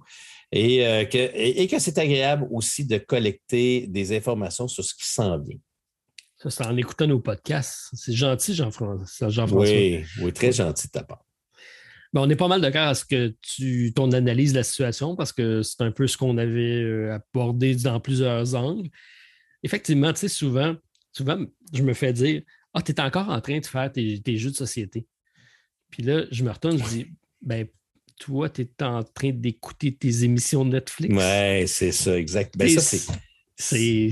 C'est pas différent, c'est un passe-temps comme un autre. Puis sincèrement, je préfère me casser les méninges à faire un jeu, puis à, me documenter, puis à faire une vidéo, puis à le présenter, que je trouve que ça, ça apporte plus que juste. J'aime ça aussi écouter des émissions Netflix, mais que faire ça? C'est pas nécessairement plus. Euh, tu trouves-tu que c'est encore un peu tabou? Oui. je, je sais que toi, mettons, toi, tu es dans le monde du Randolph, puis toi, tu as investi beaucoup dans des, cafés ludiques qui, qui, prennent de plus en plus de place depuis quelques années. Puis ça devient plus à la mode, je pense, de jouer. Mais tu l'as dit, c'est plus pour des jeunes. Ce sont des jeunes qui sont très attirés par ces cafés ludiques. Quand je parle de jeunes, je ne parle même pas des jeunes de mon, de mon âge. Je te confirme, Martin, on est plus jeunes. Oh mon Dieu, je veux parler de mes élèves. OK. oh boy. Mais tu sais, mes, élèves là, qui ont présentement 15, 16, 17 ans, ils ne sont pas vraiment dans le monde des jeux de société. Non. Euh, puis ça les... Mais c'est plus la 20 à trentaine à peu près que tu as dans tes pubs ludiques? Oui, c'est 25 euh, ans, c'est pas mal la moyenne d'âge. Mais il y en a tous les âges. Il y a du monde, il y a des couples âgés de, qui sont plus vieux que moi qui viennent à chaque semaine puis c'est leur petite habitude. Le monde aime ça, être autour de gens qui ont du plaisir. Parce que le plaisir, il n'y a rien de plus contagieux que ça. Tout à fait. Puis d'avoir des gens qui rient autour de toi, ça fait juste, ça éguite ta journée. Le monde attire le monde, le plaisir attire le plaisir. C'est beaucoup ça qui se passe. Mais tu as raison, c'est 25 euh, ans. Parce qu'on a fait des bars. Avant tout, c'était des bars. On voulait avoir une ambiance festive, mais une ambiance où ce que le monde peut sortir. Puis il n'y avait pas mm-hmm. beaucoup d'options. À notre époque, on, on, allait dans une discothèque. Mais euh, ça n'existe plus, ça, maintenant, j'imagine. Mais sinon, tu as, des bars, des pubs, mais c'est quoi tes autres options? Puis nous, on a créé une, option de plaisir mm-hmm. qui permet de socialiser, pour lequel euh, on s'entend parler, on peut dialoguer de sujets, on peut rire, on peut. donc, c'est prétexte à beaucoup de choses. Euh, puis pourquoi je parlais de ça? J'ai plus aucune idée. C'était quoi ta question? Non, mais on parlait, c'est tabou parce que je vais te donner ah un exemple. Parce que, tu sais, moi, là, euh, à mon travail, j'ai des collègues qui sont plus, plus vieux, mettons à peu près du même âge que moi. Puis j'ai un une de mes collègues qui, elle, aime la course à pied, elle fait de l'exercice. Puis quand je lui parle de jeux de société, puis un autre de mes collègues qui est plus, euh, un petit peu plus âgé, puis quand je parle de jeux de société, c'est tout le temps Ah ouais, toi, tes jeux. Tu sais, c'est comme toi, tes, jeux. Euh, puis des fois, il y en a, puis euh, pendant la semaine de relâche, je disais Ah, moi, j'ai tellement hâte de m'installer. Mais Hélène est partie avec les enfants deux journées. Fait que j'étais tout seul. Je, disais à, ma collègue euh, ah, moi, j'ai juste hâte de m'installer puis de jouer à des jeux en solo. Puis elle me regardait avec un regard. qui était, elle, sa semaine, elle partait en Floride pour faire quoi? De la course à pied, euh, faire euh, du vélo, puis faire de la nage. Puis ça, c'est hot. Le monde parle de ça. Moi, je m'en fais de la course à pied en Floride. Là, les mondes, ils le disent haut et fort dans la salle des profs. moi, je vais faire de la course à pied. Mais moi, je vais m'installer pour jouer en solo à des jeux de société. J'ai tendance à le dire tout bas. T'entends les criquets après. le monde te regarde. C'est comme s'il y avait un léger jugement. Tu, vas faire quoi? Je joue à des jeux de société en solo. Tout seul? Euh, ouais. Ah? OK. Là, il te regarde comme si tu n'avais pas de vie. oui, mais c'est les. Oh, oui, tu as raison. Pourquoi il y a des choses qui, sont, qui passent totalement? Tu sais, je m'installe avec un livre, tout le monde peut dire ça, ça c'est pas de problème. Je m'installe à aller écouter un film, ça passe. Je m'installe à aller faire de l'activité physique, courir, c'est bien vu. Mais parler de jeux de société, ça reste encore tabou, mais je pense pour une certaine tranche de la population. Mes filles, mes filles sont, sont fières de dire à leurs amis mon père est, propriétaire du Randolph. Mon père a des bars à jeux. Moi, je père a une chaîne YouTube. Ça aussi, ça passe bien. Ah oui? Oui, oui, ça passe bien. Mais les jeunes aiment ça. Euh, donc, je pense que le tabou il va être de moins en moins présent lorsque la société va évoluer, va, va vieillir. Les jeunes générations, je pense que c'est mieux perçu. Parce qu'ils t'ont comme père. C'est comme moi, mes enfants, avec les 500 jeux de société que j'ai chez nous, ils n'ont pas le choix de en plus, mes gars sont jeux vidéo. Ma fille, elle ne rentre pas du tout dans le monde, ni des jeux vidéo, ni des jeux de, des jeux de société. Elle, ben, elle, joue des fois des petits jeux vidéo sur, son, sur sa tablette, mais, mais elle rentre moins. Mais, mais, je mes enfants sont fiers de ce que je fais. Puis je pense qu'ils comprennent un petit peu le concept de jeu de, de société parce qu'on joue souvent ensemble. Mais je pense pas que mes gars vont sortir des jeux par eux-mêmes présentement. Ils sont, sont, jeunes, ils sont jeunes encore. Oui, mais nous ont comme parents. Moi, ils ont, grandi avec ça dans la maison, comme toi. dans les dernières années, avec le peuple Randolph, ils ont grandi avec ça. Sauf que là, on parle de gens qui ont, comme mon, ami Eric, qui lui est un grand sportif. Sa fille, elle ne va pas nécessairement baigner dans le monde de jeux de société. Ça dépasse, je pense, comment on élève nos enfants aussi par rapport à ça, mais il faut que ça devienne plus mainstream, les jeux de société. Ce n'est pas nécessairement avec on Mars. Non, c'est que ça va devenir mainstream, puis qu'on va aller attirer le plus grand nombre de personnes. Mais ça va être des, des bars comme le Randolph, des pubs, je devrais dire, excusez, des pubs. Mais tu écoutes les chaînes de radio beaucoup de ce temps-ci. Ils font beaucoup de jeux en ligne. Ils vont adapter des jeux parce que le monde aime jouer, je te le dis. C'est à la base, tout le monde aime jouer. Puis c'est facile d'aller accrocher des gens quand tu parles de jeu. Il faut juste bien l'amener puis bien amener des jeux qui, font leur affaire. C'est pas toutes les familles qui jouent, mais je suis convaincu que tous les enfants du Québec ont déjà reçu un jeu de société à leur fête ou à Noël. ça fait partie, ça fait partie de la jeunesse, ça fait partie de l'apprentissage. C'est juste que pourquoi à un moment donné on déconnecte puis on met ça de côté en disant c'est pour un monde enfant. Puis pourquoi c'est rendu maintenant qu'il y en a des des vieilles personnes, des, des, personnes adultes qui jouent encore à des jeux de société. Le, encore en disant pourquoi tu n'as pas décroché de ça? Et pourquoi, pourquoi je voudrais décrocher de ça? Ben, ça me ferait un plaisir de jouer. C'est sûr que la pandémie a quand même eu, je pense, ce côté de faire découvrir les jeux de société à un plus grand nombre de personnes. En général, euh, je pense que c'est un côté qui est très positif. Le, monde des médias aussi, on commence à en parler un petit peu plus. Nous autres, dans le Journal de Montréal, on a une page par semaine dans le Journal de Montréal qui, euh, qui le samedi, a, des jeux de société. Bon, c'est. J'aimerais ça qu'il y ait quelqu'un qui connaisse. Je m'excuse si la personne écoute. Écoute, mais tu sais, je veux dire, c'est une présentation très sommaire des jeux de société, selon moi. Ça, ça, manque. Je trouve que, là, Martin, si tu savais comment je pourrais parler des heures et des heures de ça, je trouve que tout l'aspect jeux vidéo, jeux de société, qui sont pourtant des, une industrie jeu vidéo qui dépasse le cinéma au niveau des ventes dans une année. Le jeu de société qui, qui monte n'a pas encore cette vision médiatique, n'a pas sa place dans les médias. Puis on a une émission ici au Québec qui s'appelle Salut, bonjour à tous les matins. Puis quand le, le gars qui s'occupe euh, de, la technologie parle de jeux de société, tu vois Gino Chouinard qui le regarde en disant Tu vas nous parler encore de jeux, de, jeux vidéo. En fait, c'est de jeux vidéo. Tu, encore, tu, sens qu'encore, les médias ont de la misère à vouloir intégrer ça dans leur concept normal. Puis ça, ça nuit, je pense, un petit peu au développement de notre de notre industrie puis de, la connaissance des gens de ce qu'est vraiment un jeu de société. C'est pas juste un jeu pour enfants, comme tu dis. Il y a encore beaucoup de monde que lorsqu'on parle de jeux de société, ils ont encore la vieille euh, pensée de qu'est-ce qu'un jeu de société. Ils n'ont pas vu l'évolution. Puis mes amis, euh, entre autres, euh, j'ai Jean-Michel et Eric jouent une fois, une fois par année, je joue au golf, puis c'est avec eux. Puis on va faire une location. J'amène, pour la première fois l'année passée, j'ai amené des jeux. J'ai amené deux, des jeux, pas grand public, mais des jeux, euh, mon Dieu, à quoi j'ai amené? J'ai un petit jeu, j'ai amené Perudo, qui est un, des plus vieux jeux D qui existent. Mm-hmm. J'ai amené aussi D-Day Dice, qui est un jeu coopératif de, de, de, dés, encore ça, parce que je savais qu'il aimait les dés. Puis euh, deux, trois ans après ça, j'ai amené un TTMC, j'ai amené d'autres choses. Ils ont comme découvert, ah, c'est ça mm. les jeux de société, ça a évolué, c'est rendu là. Là, j'ai vu comme ils ont eu du plaisir. J'avais un doute à savoir OK, ça a-tu marché mon affaire? Jean-Michel, après ça, pour Noël, il me dit Tu peux-tu m'envoyer une liste de jeux à acheter pour Noël? Parce qu'il voulait animer ses parties de Noël. À Noël cette année, il m'a fait une photo. Il est allé au Randolph avec ses enfants. Il a pris une photo, il me l'a envoyée.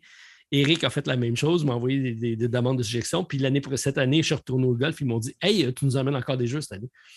Ah, il, y a moyen de, il, y a moyen de, conquérir de nouveaux euh, adeptes encore, mais il y a beaucoup de chemin à faire. Il y a beaucoup de chemin à faire, mais être un à la fois. Sais, le, monde des jeux vidéo euh, vive, je pense, cette. Euh, je, veux juste te dire, je, je te dis, moi, c'est ma réflexion philosophique depuis des années. Les jeux vidéo ont toujours eu mauvaise presse, beaucoup à cause de la violence euh, qu'il y avait dans les jeux, dans les jeux vidéo, puis les parents qui ont eu peur par rapport à ça. Mais ils n'ont pas de problème avec leur enfant qui va lire un livre de Stephen King, qui va lire Misery, qui est un des livres les plus violents mais tu vas avoir un parent qui va s'installer à côté de leur enfant qui ont un livre qui s'appelle Misery de Stephen King, puis ils vont le regarder, ils vont faire comme ah, tu es en train de lire un livre, c'est magnifique. Mais tu joues à un jeu vidéo violent, puis là, ça sera pour un autre sujet parce que c'est un combat. Moi, je me dis que justement, le monde des médias a un rôle à jouer aussi dans, ce, dans cette démocratisation-là de cette tout doit se faire avec un équilibre dans la vie. Je, suis d'accord avec. Euh, il ne faut pas passer 24 heures dans les jeux de société comme il ne faut pas passer 24 heures dans les jeux vidéo. C'est une question d'équilibre. Mais euh, je pense qu'il y a, du bon dans tout.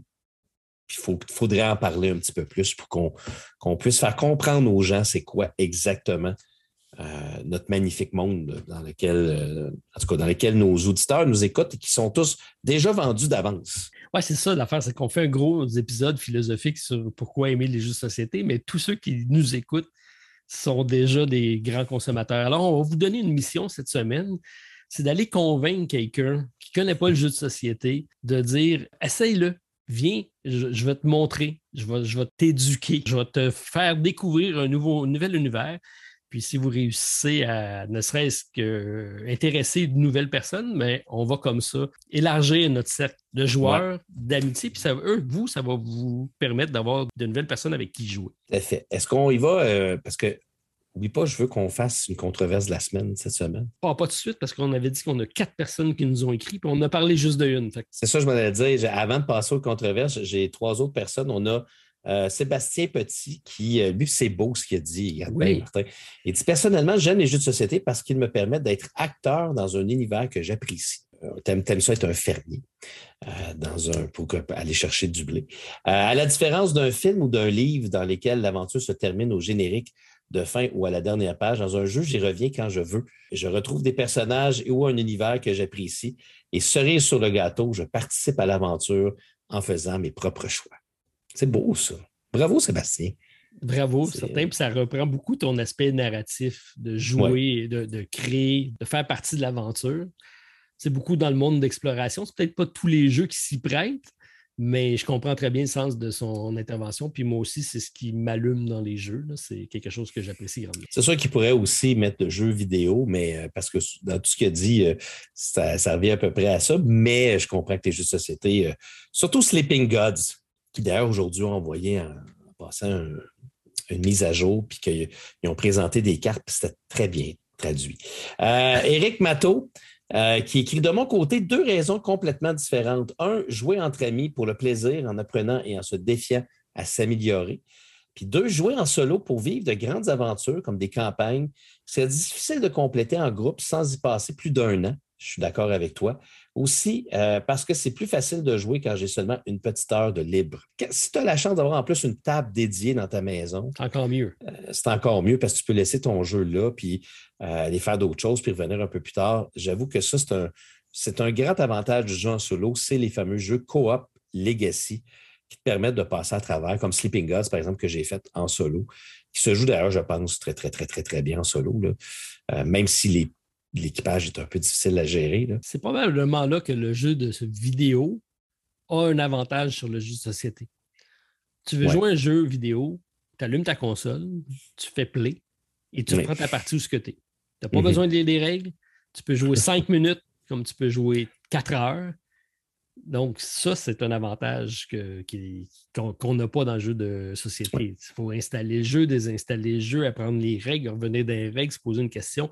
Ça demande beaucoup plus d'investissement, si on veut dire, mais pour une satisfaction plus grande, à mon avis. Mais ça, ça reste personnel. Oui, ça reste personnel. Parce que c'est sûr qu'un des gros côtés négatifs des jeux vidéo, Martin, c'est que ça fait un an que tu n'as pas joué. Moi, ce que j'ai, c'est que quand je me souviens plus de l'histoire. Puis là, je suis comme, ah, où je sais que je t'ai rendu dans l'histoire? Puis là, souvent, je recommençais du début. Ça, c'est super. jamais fait des jeux. Euh, est-ce qu'on y va avec euh, Véronique Martel? Oui, notre super fan. Un super fan, parce que c'est écrit euh, au-dessus de son nom. Je ne sais pas qu'est-ce que ça prend pour être un super fan, d'ailleurs. Commenter souvent. Je connais pas, je connais pas énormément malheureusement, le monde de. Bon, là, j'ai-tu perdu? En, live, je vais y faire un beau petit cœur. Que Véronique Martel qui nous dit Moi, c'est le défi intellectuel, le plaisir de trouver la meilleure voie pour gagner en tenant compte de certains des contraintes du jeu. Donc, j'ai aussi un vrai plaisir à expliquer les règles de jeu, partager, transmettre cette passion. Est-ce que, d'ailleurs, tantôt, tu as ouvert la porte euh, avec ta conjointe qui aime réfléchir grandement. Est-ce qu'elle joue en jeu euh, en solo? Est-ce qu'elle a déjà mm. essayé cet aspect-là? Mm, oui, il y a plusieurs années, mais là, ma blonde qui était zéro une joueuse de jeux vidéo est maintenant plus axée ses jeux vidéo. Euh, elle aime beaucoup les jeux de rôle, justement, puis euh, euh, les jeux narratifs de rôle avec évolution d'un personnage. C'est pour ça qu'elle adore d'ailleurs Too Mini Bones. Parce que justement, il y a le, la fait de progression. Mais non, elle a. Ma blonde, je te l'ai dit, hein, j'ai causé un burn-out de jeux de, jeux de société. Là. Puis euh, ça, existe encore aujourd'hui. Parce que tu euh, changeais de jeu à chaque fois pour en apprendre un nouveau. Exact. Puis ma blonde voulait rejouer au jeu que je faisais. Tu sais, elle sortait d'un jeu et elle disait Waouh, c'est vraiment le fun. Puis là, le lendemain, je disais on en joue-tu à un autre? elle réapprenait des règles. Puis, tu sais, elle, me respectait beaucoup dans ce que je voulais, mais à un moment donné, elle s'est tannée.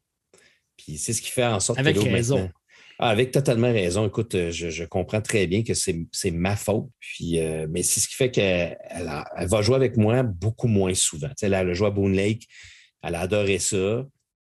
Mais il n'aurait pas fallu que le lendemain, j'amène un nouveau jeu parce que là, ça aurait été un non catégorique. Mais elle voudrait rejouer à Boone Lake, puis rejouer peut-être une troisième fois, puis une quatrième fois. Euh, au jeu qu'elle vient d'apprendre. Puis ça, c'est malheureusement le côté négatif. Puis je suis sûr que tout le monde qui nous écoutait vous avez probablement fait ça avec votre doux ou douce moitié. Peut-être créer un petit burn-out, comme on dit dans le bon jargon de, de jeux de société. Un burn-out de jeu. Pourquoi nous, on ne se tanne pas des jeux de société? Moi, je me tanne, Martin. Moi, j'ai mes phases.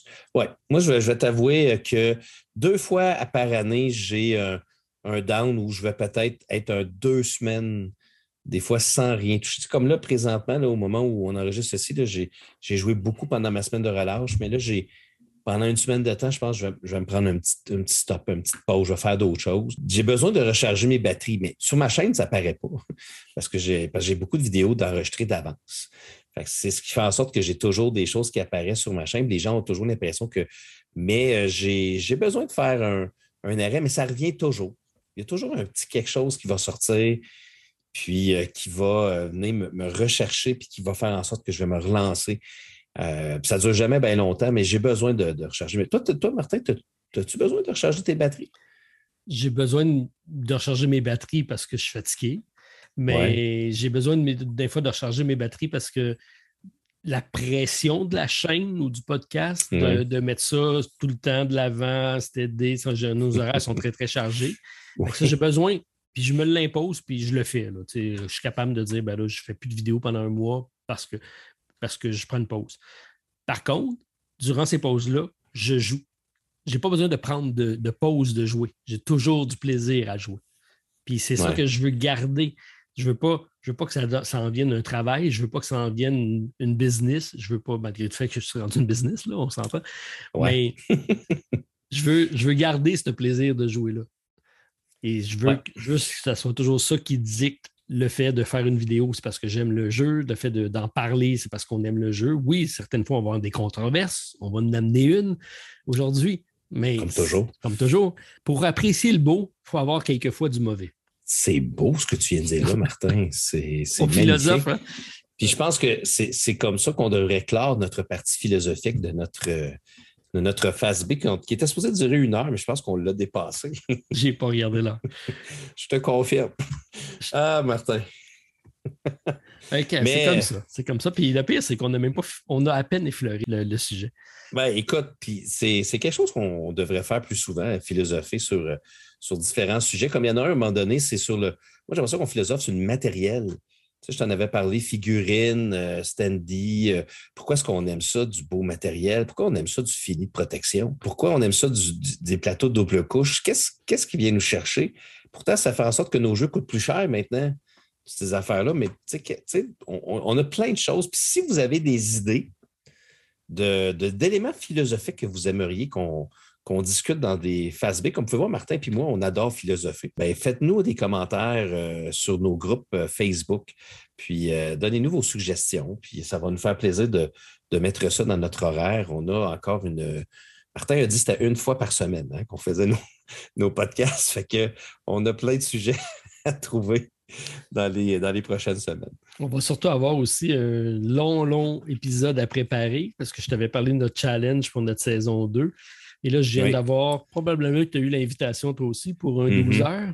heures, 12 heures ludique. Alors, je ne sais pas si on va relever ça comme défi cette année, mais on s'était donné comme mission de faire un long, long, long roman fleuve de podcast. Bref, on a besoin de sujets. Alors, écrivez-nous. Oui, on est, on est preneur. On est, oui, tout à fait, on est preneur. Martin. Martin. Avant que tu partes le jingle, parce qu'on a maintenant un jingle, ou en tout cas, je vais t'en faire un live encore. Euh, tu sais que cette semaine, j'imagine que toi qui connais tout, tu as vu qu'est-ce, qui est sorti euh, dimanche comme nouvelle de notre ami Ryan Lockett et de Red Raven Games qui nous ont annoncé Sleeping Gods Distant Skies. Donc, c'est la suite euh, standalone de Sleeping Gods qui, est écrit comme euh, date de sortie 2023 avec probablement un Kickstarter cet été. Et on dit que c'est un jeu qui va se passer à San Francisco 1937. Euh, évidemment, on va se ramasser probablement dans, c'est dans le même monde, ça se passe dans le même monde que Sleeping Gods. Et euh, on nous promet un jeu original, euh, avec des histoires qui vont, euh, vont s'embrancher, des, personnages incroyables. Je ne peux pas attendre à la semaine prochaine pour en parler, Martin. C'est trop excitant de savoir qu'on a un nouveau Sleeping Gods qui s'en vient euh, très bientôt. Est-ce qu'on en a besoin? si vous avez déjà Sleeping Gods, probablement pas. Mais le premier, c'est tellement un chef-d'œuvre qui, je pense, va devenir probablement, Martin, mon meilleur jeu de tous les temps.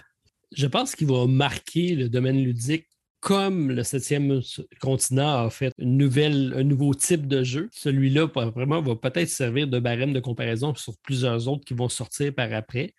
Je suis vraiment surpris de le voir arriver si tôt avec un standalone et non pas juste une petite extension. Non. Euh, parce que je sais que faire ce jeu-là, ça y a pris peut-être le premier jeu, quatre ans c'est pas quelque chose, c'est quelque chose qui a, mûri pendant longtemps, qui a travaillé longtemps. Après ça, il y a eu celui que tu nous as parlé qui vient d'arriver, qui est euh, Nor Never, mm-hmm. également qui a demandé euh, pas mal de temps parce que c'est la fin de sa trilogie. Et là, il arrive tout de suite avec un autre.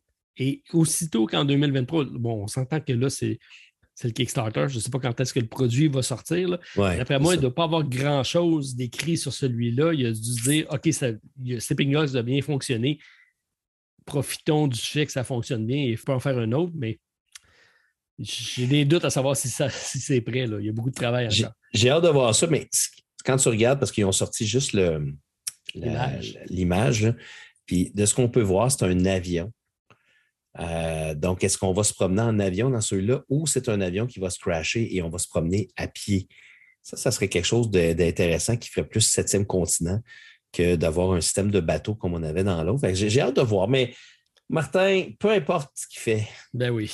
Peu importe la manière qu'il fait, il fait, il réussit pas mal toujours ce qu'il entreprend pour l'instant, euh, Ryan Lockett. Puis j'imagine que peut-être que qu'il était déjà en écriture depuis longtemps pour la suite. Puis euh, il, va, il va nous arriver avec un beau produit, ne vous en faites pas. mais euh, ben, je vais vous en parler tout de suite parce que ça ne pouvait pas attendre. Mais allons-y avec la. C'est pas la controverse, ça? Non, allons-y, un peu, un peu. Vas-y, parle le jingle. La controverse de la semaine. Ah, c'est beau, Martin, c'est beau. OK. Mais tu sais, Martin, les controverses, c'est toujours la même foutue affaire. Fait qu'on va continuer avec les controverses.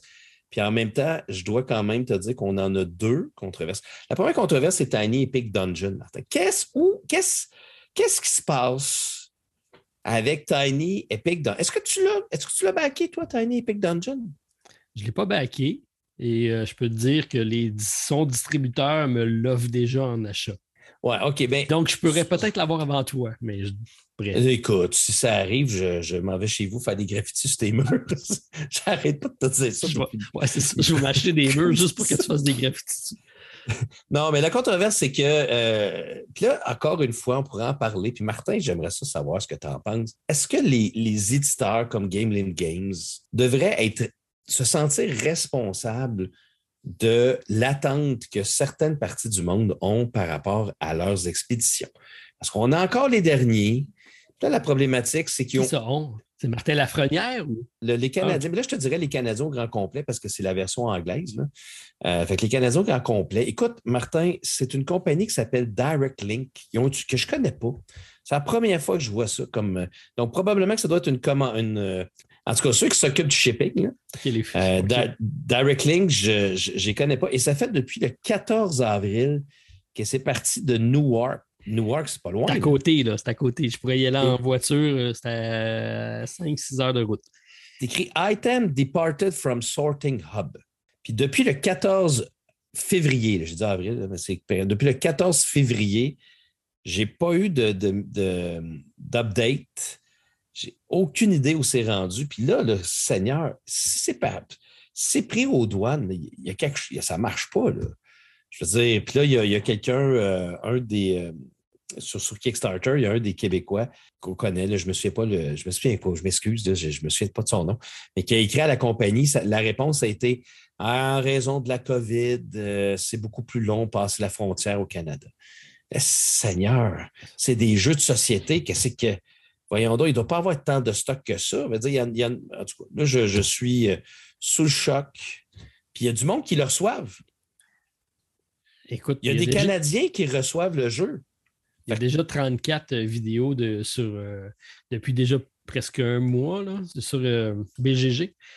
oui, oui, il y en a beaucoup. Là. Partout dans le monde, tout le monde l'a reçu. Il y a même des Canadiens et des Québécois qui l'ont reçu. Donc, pourquoi est-ce que des Canadiens et Québécois l'ont reçu? Mais moi, il est où mon jeu? Il n'est pas, pas à la douane. Je m'excuse. Il est ailleurs. il est dans un trou temporel. Je pense que Martin, tu devrais faire une liste de tous les jeux que tu vas contribuer pour qu'on évite de prendre les mêmes jeux. C'est peut-être de toi le karma des jeux qui se rendent pas. Non, parce que est-ce que tu veux que je te, je te lise euh, un petit message de Jean-Louis euh, Baudouin, Baudouin qui dit euh, il dit Martin, c'est sûr qu'il y a une malédiction sur les livraisons au Canada. puis il m'envoie ça à moi personnellement puis là, il m'envoie euh, un message pour le Kickstarter de Nemo's War. Et là, c'est écrit, et là, je vous le dis en français. Que toi, toi, je pense que participé. J'ai hésité toutes les premières, parce que c'est la troisième campagne de mémoire. Je n'ai pas pris les deux premières, puis j'ai euh, succombé sur l'ultimate version, qui est la dernière.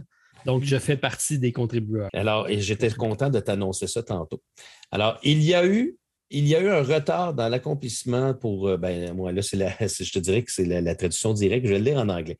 Uh, there has been a delay in fulfillment for Canada. Donc, il y a un, retard pour euh, l'expédition Canada parce qu'ils ont perdu la moitié du shipment dans le transit, dans le, le, fulfillment facility du Canada.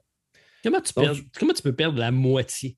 Je ne sais pas. Mais ils ont perdu la moitié de l'expédition des Nemo's War pour le Canada. uniquement Canada.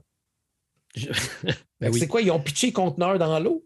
C'est quelque chose. Et on a envoyé plus aux États-Unis, puis finalement, il en manquait pour nous autres. Là, ils ont dit on en envoie juste ce qui reste, puis les autres, uh, too bad. Fait que we anticipate a delay. Uh, duh. of a few weeks as our other fulfillment provider reship the missing reward. Fait que là, toutes les autres personnes, toutes les autres euh, centres d'expédition dans le monde vont envoyer des copies au Canada pour que les pauvres petits Canadiens, qui sont toujours les derniers, puissent recevoir les jeux des autres à travers le monde. C'est malade quand même. On est comme la poubelle du Kickstarter. Ben, c'est ça. Puis là, c'est pas moi. C'est peut-être Martin le nom. Ah, ah, c'est peut-être juste le nom Martin en général. Ça. Je pense que c'est ça. C'est peut-être ça. C'est peut-être ça. C'est l'histoire de l'année, moi, je te dirais. Je pense que quand on va faire une rétrospective de notre année 2022, ça va être tous ces fameux retards. Euh, euh, c'est drôle parce que j'ai reçu cette semaine euh, Legacy of Graveold que j'attendais pas. c'est comme à un moment donné, j'ai reçu un avis d'expédition et trois jours après, je l'ai reçu. Puis euh, j'ai ouvert la boîte, j'ai fait comme oh, un autre Legacy. Oh non. Avec plein de cartes. Mais tu sais, c'est comme. Ben, c'est le seul que tu as fait, Martin. C'est vrai, tu as raison. J'ai très hâte de le faire d'ailleurs. Deux campagnes. Beaucoup trop longues, ces affaires-là, mais quand même. Fait que je voulais juste vous faire une petite mise à jour de ces controverses. Tiny Epic Dungeon, j'ai d'ailleurs fait des vidéos sur ma chaîne pendant la semaine de relâche, Martin, parce que je pensais le recevoir. J'ai fait des vidéos de Tiny Epic. J'avais jamais joué à Tiny Epic Mex. J'avais jamais joué à Tiny Epic Dinosaur, puis j'avais jamais joué à Tiny Epic Tactics, que j'ai joué aux trois pendant la semaine de relâche. Dans, le, dans la prévision, je pensais recevoir le jeu pendant la semaine de relâche Dungeon pour faire une présentation sur ma chaîne. Tu vas faire un top, je pense, des Tiny. Ben oui, ben je, veux, tout rejouer. Puis tu as raison, en passant, Tiny Epic Western a effectivement un solo dans la boîte. C'est juste qu'il n'est pas inscrit sur la boîte que c'est un jeu qui se joue à un joueur, mais il y a un solo à la fin. Mais tu vois que c'est un dans les premiers jeux hein, qui n'étaient pas nécessairement réfléchi pour être joué en solo. Mais euh, c'est très, très, très euh, plate tout ça. Puis là, je suis patient. J'ai fait aucun commentaire sur Kickstarter. Aucun. Puis s'il y a une compagnie qui devrait porter attention à leur backer, c'est bien Tiny Epic, euh, parce que Gimling, Gimling Games sont nés de Kickstarter et ils ont tout, tout, tout passé leurs produits par là mm-hmm. C'est une des compagnies qui ont vraiment bâti leur clientèle parce que d'une campagne à l'autre, il y avait de plus en plus de monde qui les suivait. Puis c'est rendu une compagnie très, euh, très bien cotée par, euh, par ce biais de Kickstarter-là qui ont vraiment bien fait. Moi, je ne sais pas jusqu'à quel point Gameling, parce qu'il y a des gens qui leur ont envoyé des messages. Est-ce que Gameling Game devrait aller aux sources pour savoir qu'est-ce qui se passe? Pourquoi est-ce qu'on n'a pas d'informations? Pourquoi est-ce qu'on n'a pas de track? Si c'est rendu aux douanes, en théorie, je devrais avoir un tracking qui dit c'est aux douanes. C'est la COVID, Martin, c'est la COVID. Oui, ça le dolage, ça. je te dirais ces temps-ci. Euh, la COVID, euh, le, prix de l'essence est au-dessus de 2 ce qui, je sais que pour nos amis européens, je pense aux autres, c'est plus ça équivaut à, peu près 3 le litre. Fait que les autres, on charge à 2 le litre. Mais ça, bon, ça, c'est une autre histoire qu'on pourrait revenir. Des fois, les, événements du monde ont le dolage, plein de situations qui se passent dans notre, dans notre monde. Donc, tu peux relativiser puis dire Tiny Epic Dungeon qui n'est pas arrivé avec une semaine de retard. C'est pas trop dramatique quand même. Tu as d'autres jeux pour jouer, Martin?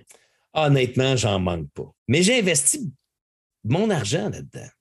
Ouais. Je veux le recevoir. La question, c'est pourquoi c'est toujours nous? Et c'est plus oui. ça.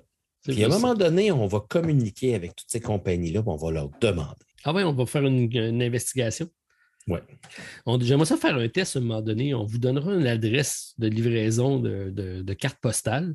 Puis à Go, on va toutes livrer des cartes postales à travers le monde, toutes à la même place. Puis on va voir c'est qui les premiers puis les derniers qu'on va recevoir les cartes. Je serais curieux de voir. Je suis pas sûr que notre système de poste au Canada est plus efficace qu'ailleurs. parce que des fois, j'ai. Ouais, je sais. Mais des fois, là, je reçois des. Euh, comme je parle souvent avec Nuts, puis il dit Ah, je t'envoie ça. Euh, je reçois ça deux jours plus tard, trois jours plus tard. Oui, j'ai en France. Puis je dis Mon Dieu, pourquoi moi, quand j'envoie une. J'ai oublié ma clé. Je suis allé au chalet. J'ai dit Il faut que j'envoie la clé au bureau. C'était à une heure de tour entre les deux. Là. Ça a pris une semaine avant qu'elle se rende ma clé. Oui, ben, je comprends pas. Mais c'est sûr qu'il y a des. Mais tu sais, comme moi, souvent, quand je, fais venir mes, euh, mes jeux du valet de cœur à Montréal, c'est envoyé à 5 heures la veille, puis le lendemain, je le reçois. Chez, dans, ma boîte aux lettres. Fait que ça, moi, je pense que ça dépend des, transits de poste. C'est sûr qu'ils ont leur rôle à jouer aussi là-dedans, ça, c'est certain. Puis avant, il y avait toujours la COVID, la COVID, mais là, je pense que c'est fini. Là. En tout cas, je ne dis pas qu'il n'y a pas un manque de personnel, parce que je pense qu'il y a encore un manque de personnel partout. C'est parce que les facteurs sont en télétravail. Oh, c'est un petit problème. Je pense qu'il y a un concept qu'ils n'ont pas compris. ils essaient d'envoyer ça par fax. Ah, oui. Hein, les, les, jeux, ils prennent la boîte. OK, on va arrêter ça. Je pense, Martin, il faut Je pense qu'on a assez dit. je pense que oui. On a atteint la limite de ce qui peut être euh, raisonnable.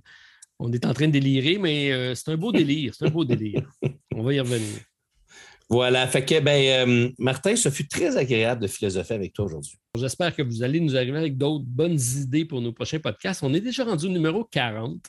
Alors, euh, Martin, on approche de la cinquantaine, comme tu, comme tu as dit. 10. On va faire quelque chose de gros hein, au cinquantième. On a un compte à rebours à partir de la semaine prochaine. Peut-être que ça va être notre premier concours euh, autre que pour, le, pour la Saint-Valentin. Un vrai concours de, de l'autre côté du plateau? Ben oui. Pour le cinquantième, on va faire quelque chose de big, Martin. Parfait. OK, ben Martin, donc mois de mars, le printemps arrive, c'est dans c'est quoi, dans une semaine et demie, deux semaines. Mm. Puis euh, ça va peut-être nous donner le prétexte de se voir plus souvent. On va souhaiter ça. J'aimerais ça. Moi, Martin, c'est toi qui es occupé. Désoccupe-toi, là. De toute façon, il faut se voir parce que notre challenge du mois de mars, c'est de passer au suivant. Puis j'ai des jeux à te redonner. Donc, euh, Ouais, mais moi, je ne te redonne pas Solomon Kane, Martin. il te reste deux semaines pour jouer. Oh mon Dieu. OK. Bon. Je m'y mets dessus. Tu gardes le temps que tu veux. Il n'y a pas de problème. Il n'y a pas de problème. Alors, merci encore une fois, Martin, d'avoir partagé le micro. Merci à tout le monde d'avoir été à l'écoute. Et euh, on se revoit la semaine prochaine pour euh, une face A. Aussi court épisode? Probablement pas. Probablement pas, mais Martin, moi, je voudrais te remercier pour ton montage. Extraordinaire encore. Euh, personne ne sait de quoi tu parles parce qu'ils ne s'en rendent pas compte de ça. Mais c'est, mais c'est justement parce qu'ils ne s'en rendent pas compte que c'est bon. Moi, je pense que c'est bon parce que tu es là et tu euh, contribues euh, à ce que ça soit bon. Là, on se lance des flashs pendant combien de temps encore? Comme... On va arrêter ça, là, oui. ce podcast. On va s'en regarder la semaine prochaine. C'était une très bonne idée. OK. Ben, merci tout le monde. On se revoit la semaine prochaine. Donc, on attend de vous lire en grand nombre sur notre page Facebook. Bonne semaine à tous. Bye tout le monde. Bye bye. Prochaine. Pour nous rejoindre par courriel, de l'autre côté du plateau à gmail.com ou sur le site de buzzsprout.com. Et c'est ce qui complète notre partie. Joignez-vous à nous chaque vendredi pour la découverte de l'autre côté du plateau. Et d'ici là, jouez bien!